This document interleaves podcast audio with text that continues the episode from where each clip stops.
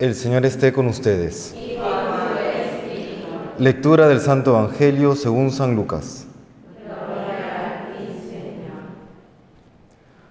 A Isabel se le cumplió el tiempo del parto y dio a luz un hijo. Se enteraron sus vecinos y parientes de que el Señor le había hecho una gran misericordia y la felicitaban. A los ocho días fueron a circuncidar al niño y lo llamaban Zacarías como a su padre.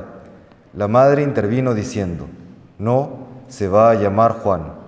Le replicaron, ninguno de tus parientes se llama así. Entonces preguntaban por señas al padre cómo quería que se llamase. Él pidió una tablilla y escribió, Juan es su nombre.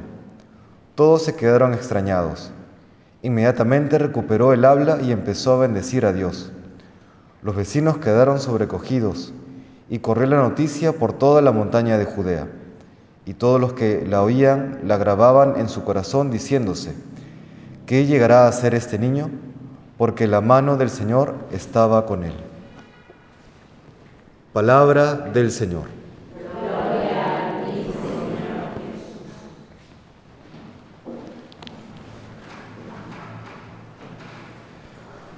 Juan el Bautista, aquel que el Señor mismo dijo que no ha nacido de mujer nadie más grande, acabemos su nacimiento. Y extraña, como lo que también extrañó a los vecinos de Zacarías y de Isabel, no lo nombraron como alguno de sus parientes, sino un nombre aparentemente extraño a su familia, como es Juan. ¿Y por qué la importancia de este nombre? Porque va a anunciar cuál va a ser su misión y va a anunciar qué es lo que Dios quiere que comprendamos a través de él. Juan en hebreo, Yehohanan, significa el hombre que es fiel a Dios y también significa el Dios que es misericordioso o Dios que es favorable o Dios que da su gracia. Si unimos ambas acepciones, podemos ver cuál es la misión de Juan. Ser aquel hombre fiel que anuncia que Dios viene a nuestro encuentro que Dios es misericordioso, que Dios nos da su gracia. No es un Dios que permanece indiferente ante el sufrimiento o el pecado o la condenación del ser humano. En un libro que detalla el testimonio espiritual de la Madre Teresa de Calcuta, ella relata cómo comprende que su misión junto con atender a los necesitados, de ayudar a las personas que no eran nadie en la sociedad, ya desde el punto de vista teologal, desde la misión que Dios le da para llevar a las personas al cielo, ella comprende que ella debe, con su labor, con sus palabras y sobre todo con sus acciones, purificar la imagen de Dios. ¿Qué quiere decir esto? Que para muchos sobre todo en el mundo de la India y en el mundo en general. Para muchos era Dios un extraño. Dios era aquel poderoso, aquel juez implacable, pero que se, se mantiene al margen de mis problemas, o que no le importa mi sufrimiento, o que me ve desde lejos, le daré pena, pues, pero nada más, ¿no? La Madre Teresa de Calcuta comprende que su misión es eso, más bien mostrar a un Dios cercano, un Dios que viene a nuestro encuentro y de esa manera prepara el encuentro de muchísimas personas con el Señor.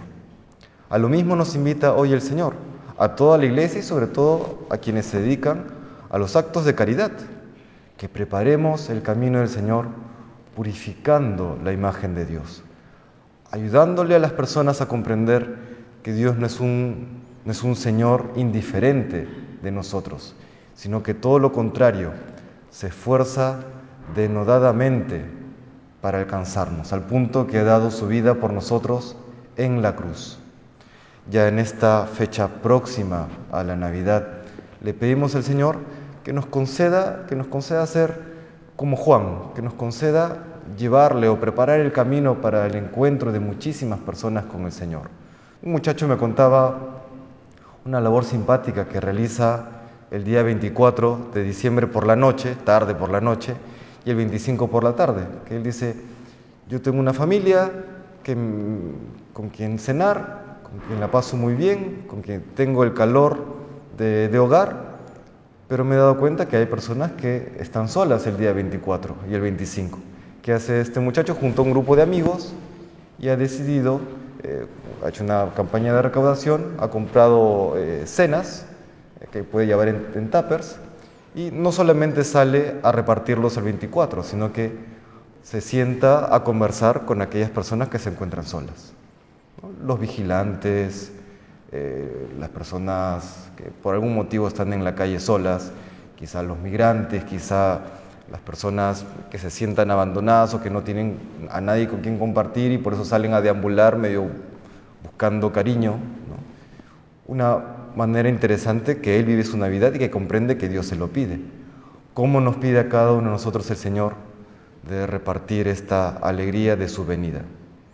Pues que el Señor nos inspire, que nos empuje también a vivir la caridad de esta manera, no solamente eh, con buenas intenciones, sino concretándola en, en actos específicos, ¿no? porque como decía San Ignacio, el amor se demuestra más que en palabras, en actos.